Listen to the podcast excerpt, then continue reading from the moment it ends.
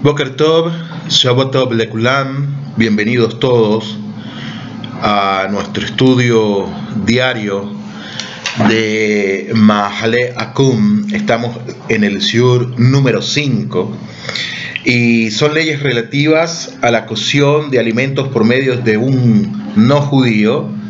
Igualmente, Halab Israel, vinos de Goim y maneras de cuidar el alma y el cuerpo. Todo esto tiene que ver con lo que es el kashrut en esencia. Ahora bien, vamos a hablar en esta oportunidad de pat akum, pan de un gentil. ¿De quién puede comerse pat akum?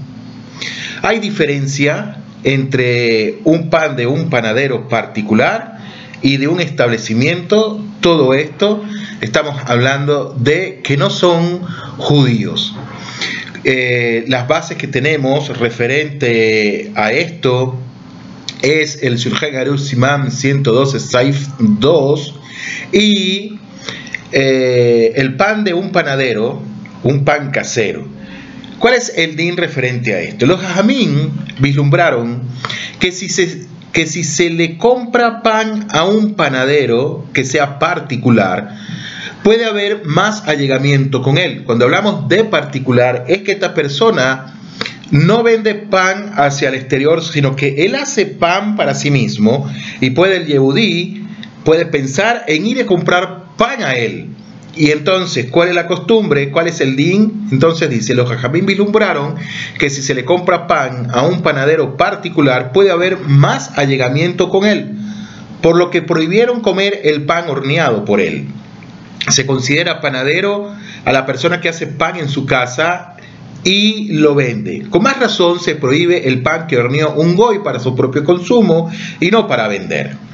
Pan de un establecimiento goy ya que muchas veces no se sabe quién es el que hornea el pan en un establecimiento, no hay sospecha de que los yehudín tengan acercamiento, se relacionen con los goín. Se considera establecimiento a todo lugar que cocina u hornea para la venta y no para alimento particular de un panadero, como es el caso anterior. Ahora bien, hay situaciones en las que la prohibición de pat akum no se aplicó por completo. ¿Qué quiere decir esto? Esto quiere decir que solamente se prohibió el pan comprado de un panadero particular y no de un establecimiento, de una panadería. Por cuanto el pan es un alimento básico necesario, los jamín determinaron que se considera como una situación difícil y permitieron comprar pan horneado por un goy en un establecimiento. Como está escrito en el Shulchan Aruch, en el Simán 112, Saif 2, con respecto a los ingredientes que tenemos que tener en cuenta, es necesario investigar que el establecimiento y el producto cuenten con sello que sea totalmente kasher. Ahora bien, hay quien opina que solo se puede comprar pan horneado por un goy en un establecimiento con sello kasher. Cuando no existe un establecimiento donde haya pan horneado por un yehudí, pero si hay pan horneados eh, pero si hay pan horneado por un yehudí, ya no puede comerse el hecho por un goy. Vamos a volver a leer esto. Hay quien opina que solo se puede comprar pan horneado por un goy en un establecimiento y por supuesto el establecimiento tenga un Excel, tenga un sello que sea kasher y esto tiene que ser fidedigno también. Ahora, cuando no existe un establecimiento, bien sea en una ciudad, en un pueblo, etcétera, donde haya pan horneado por un yehudí, pero si hay pan horneado por un yehudí, si hay pan horneado por un yehudí, ya no puede comerse el pan hecho por un goy. Como está escrito en el Shulchan Aruch Simam 112 Saif 2 y el Shah en el Simam 112 Saif Katam 8. Ahora bien, aunque hay quien opina que puede comerse pan horneado por un goy, incluso si hay pan horneado por un yehudi. Según el Ben Ishai en la Parashah Kuká, Saif 2, y menciona que así acostumbraba en Bagdad, el Ben Ishai explica que por cuanto el panadero está ocupado en su trabajo, no hay sospechas para prohibir el pan del goy en este sentido. Ahora bien, lo más correcto es cumplir con la primera opinión, la costumbre del Arizal, Sejer Sadil y y lo más recomendable es cuidarse de solamente comer pan horneado por un Yehudí, como está, como lo escribió el Arin Sejer Sadil y en su libro Ta'ame Hamizbot, en la Parashá Eke Kaf Hajain, Simán 112, Ot 56.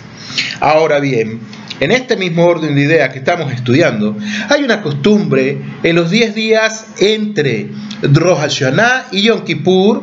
Todos sabemos que esos días son Yamin Noraim, son días terribles por decirlo de alguna manera. Son días donde eh, el juicio eh, no, no, el juicio, sino donde tenemos que ser más escrupulosos en la observancia de los. Todos los, todo el año tenemos que ser escrupulosos, pero aquí es donde tenemos que poner mucho más hincapié entre Rosh Hashanah y Yom Kippur. Entonces esa costumbre es de comer solamente pan que fue horneado por un yehudí. En estos días no se acostumbra a comer pan hecho por los goín, incluso si solo hay tiendas de goín y no de yehudí. La solución es que el mismo yehudí hornee el pan en su casa o lo compre en establecimientos donde el yehudí hornea el pan o que no coma pan esa semana si es que solo hay pan hecho por un goi, como está escrito en el Shulhan Aruch Hain Simán 603, Saif 1, Shha Simán 112, Saif Katam 8. Ahora bien, el pan de un casero goi es azul en todos los sentidos. ¿Y por qué es azul? Ya que el motivo de la prohibición es porque tal vez sienta acercamiento él, en el caso del casero hay más probabilidad de que sucede que en el caso de una tienda. Como está escrito en el Shulchan Aruch, 112, Saif 2. Hay quien dice que si no hay más que el del casero Goy, es permitido comprarlo siempre y cuando se encuentre en una situación difícil. Por ejemplo, que no haya comido pan en tres días, como está escrito en el Shulchan Aruch. Simán 112, Seif 8, asimismo dice, Yavia Omer, Helech 1, Yoredea, Simán 5, Ot 16. Ahora, el que se abstiene va a recibir bendiciones del cielo, ya que es la posición más correcta según los Sefaradim, ya que el Shulchan Aruch en el Saif 2 prohíbe y en el Saif 8 permite, hay que, hay que comportarse estrictamente. La gente que no come pan horneado por Goim, cuando hay de Yehudín, como dijimos, hay que cuidarse de proceder así. Si en cierto momento no hay Pat Israel, puede comprar de un Goy, pero en el momento que haya Pat Israel, ya no puede comprar Pat Akun.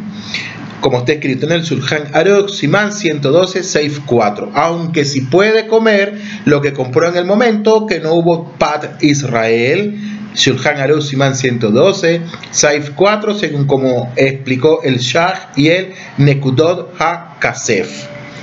Ahora bien, a continuación mencionamos situaciones cuando se permite comprar Pat Akun. Número 1.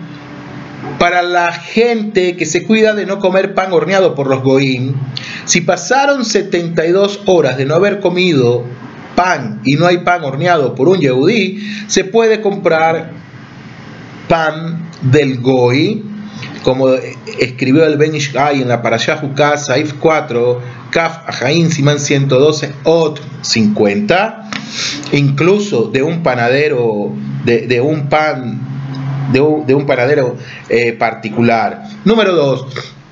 Igualmente se permite comer pan de un goy en el caso de que el goy le ofrezca comer y si se niega puede tener conflictos con él, aunque lo mejor es evitarlo de alguna manera. Y esto incluye el pan de un casero, de un particular, como está escrito en el Kaf Ahain Simán 112 Ot 44. Si es Shabbat y solo hay disponible pan de un goy, puede comer dicho pan por Oneg Shabbat como está escrito en el Kaf Ajain Simán 112 Ot 50, incluso el de un, de un particular, de un panadero particular. Número 4. Si está de viaje y no hay disponible pan de un Yehudí y el lugar más cercano para conseguirlo se encuentra a más de 3.84 kilómetros de distancia en la misma dirección por la que se dirige o a más de 0.96 kilómetros según las medidas del Rad Hayin Nae en cualquier otra dirección, causando que se desvíe, se permite comer pat akun, como está escrito en el Shulchan Aruch, en el Simán 112, Saif 16. Pero solo pan de un establecimiento. Esto es siempre y cuando esté seguro que a esa distancia hay pan de un yaudí, pero si tiene duda, aunque este, a, este aunque esté a distancia, a dicha distancia, se permite comer, pan del Goi, como quedó registrado en el, el Kat Simán 112, Seif Katan 155. Ahora bien, si el pan, las galletas, etcétera, de un Goi son mejores y siempre y cuando tenga certificación kasher, o le gustan más que las del Yehudí, es permitido comprar de ese pan o de esas galletas, como está escrito en el Shulchan Aruch, Simán 112, Saif 5, pero Darkei Teshuvah, en el Simán 112, Saif Katán 41, nos dice que el motivo de que tiene mejor sabor no es suficiente para permitir, sino necesita que tenga alguna otra ganancia, por ejemplo, que sea más barato. Eso es lo que nos dice. Ahora bien, pero si es, si es una diferencia considerable, es permitido. Pero solo cuando hay pérdida se le compra al Yehudí. Esto también solo se permite pan de establecimiento, pero no de caseros. Así se entiende del Kaf Ajain Simán 112 o 30. Si una persona que se cuida de no comer pat akun está sentado con gente que no se cuida de comer pat akun, y el pat akun es mejor que el del Yehudí, es permitido decir la brajá sobre el pan del Goy. Y se permite seguir comiendo ese pan durante toda la comida, como está escrito en el Shulchan Aruch Yorek Dea, Simán 112, Saif 13, y en el Shulchan Aruch Orajain, Simán 168, Saif 5. Y esta es una pregunta que han hecho me hicieron hace algún tiempo, si una persona solo tiene para comer pan que no es de un yehudí, sino pat akun, y, está en Shabbat y lo único que tiene es pat akun, puede decir o no la braja, aquí tenemos la respuesta, que dice, es permitido decir la braja sobre el pan del goi, y se permite seguir comiendo ese pan durante toda la comida, pero Ahora veamos el pero en la actualidad. Cuando cada persona dice la braja sobre su pan, no se permite hacer esto y debe comer solamente pan del Yehudí, como está escrito en el Shulchan Aruch, Simán 112, Saif 22, Mishnah Berurah, Simán 168, Shadis Katan 21. Pero, otro pero, si está sentado solo y tiene los dos tipos de panes frente a ella, tiene que quitar el pan del Goy y comer el pan del Yehudi, como está escrito en el Surjan Aruch, Oraja Siman 168, Saif 8. Ahora, preguntas frecuentes que hay. Estas respuestas no se aplican para los que se cuidan de las leyes de Patacón, según lo expone el Arizal, ¿ok? Entonces, estoy de vacaciones y no encuentro pan ni producto Pat Israel. ¿Qué hago? Se permite comer productos industriales hechos por Goín, aunque no sean Pat Israel. Es preferible comer alimentos que su brajá es mesonor, como pasteles, galletas, etc. Y antes de comer alimentos que requieren la braja de amoxi, de amoxi, esto se debe a que hay jamín que excluyen la prohibición de patacún a los alimentos que requieren la braja de mesonor pues no son considerados como pan, como está escrito en el Arkei de Shubá, Simán 112, Seif 14. Si solo como pat Israel, ¿cómo puedo saber si cierto producto lo es? Puesto que la norma en los productos que comúnmente se venden en el mercado no son pat Israel, se considera patacún hasta que se demuestre lo contrario. Si el producto que quiero comer cuenta con supervisión kasher, significa que es Pat Israel, no siempre. No siempre es así. ¿Y a qué se debe esto? Esto se debe a que cada organización que se encarga de la supervisión de los alimentos cuenta con su propio nivel de kashrut, lo que origina que valide ciertos productos como kasher, aunque no vaya de acuerdo con todas las normas de kashrut que la halajá exige. Por ejemplo, el emblema de la OU en los Estados Unidos no certifica que el producto que supervisa haya sido elaborado bajo las normas de Paz Israel. Y tenemos que tener eso presente. E incluso he escuchado, y por favor investiguenlo ustedes, he escuchado que este tipo de Excel O permite halab nosrim, permite leche que no es supervisada por un no judío. Entonces hay que investigar más referente a este punto, de lo cual no estoy 100% seguro, solamente lo escuché y si cometo una transgresión por decirlo, pues pido perdón, pero hay que, hay que investigar bien referente a esto con los sellos. Por ejemplo, hay sellos que son pratit, sellos que son privados, es decir, son una pequeña organización que se encarga de, bien es cierto, de, supervisar algunos establecimientos, algunas industrias para que tengan un sello cacher, pero cuando se va a llevar este Excel a otros judíos, no van a validar eso, van a decir, no conozco el Mashkia Kashrut, no sé quién es este rabino, no sé de dónde ha provenido él, y pueden haber conflictos en este sentido. Por eso, aquí en Israel, hay muchos sellos, un producto tiene muchos sellos, tiene muchísimos sellos, tiene sello de la Rabanut, tiene sello de Measharim, tiene sello de, Benebrach, tiene muchísimos sellos al respecto para evitar ese tipo de conflictos. Ahora bien, y claro, lo que hablé es mucho más profundo referente a lo que son los sellos como tal. Ahora, si veo personalmente cómo el Goy elabora el pan, ¿es suficiente para poder comerlo? No, no es suficiente para poder comerlo. Aunque los ingredientes sean totalmente kasher, es necesario que el yehudí realice algo durante el proceso cuando se quiere hornear un pan, prender el fuego o avivarlo o poner pan dentro del horno. Es suficiente que un yehudí prenda el horno o el fuego de la estufa para freír empanadas de carne. Si la carne ya está cocinada en su totalidad, es permitido que el Yehudí solamente prende el fuego del horno o de la estufa para freírlas. En casa de un amigo me ofrecieron galletas o pasteles que no son pat Israel. ¿Debo comerlos para evitar controversia? Si está seguro de que abstenerse de hacerlo provocará antipatía, resentimiento o rencor, deberá comerlo, aunque lo mejor es evitar ponerse en ese tipo de situaciones. Drabotai realmente el estudio de todo lo que es Pat Akum, de todo lo que estamos estudiando en este momento de Maale Akum, es interesantísimo.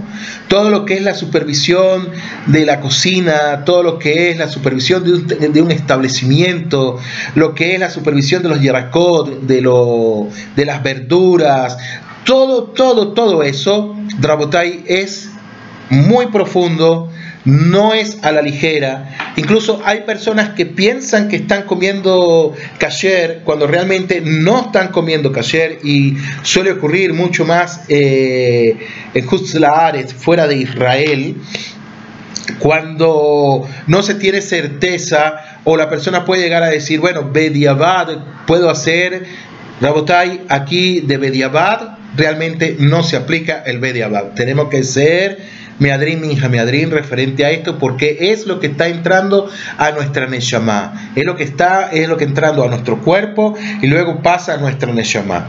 Vedrat Hashem, Vamos a seguir estudiando más referente a esto, referente a lo que es Mahale Akum eh, durante los días siguientes. Que tengan todos un feliz día. Hasta la próxima. Shalom. Leitraot.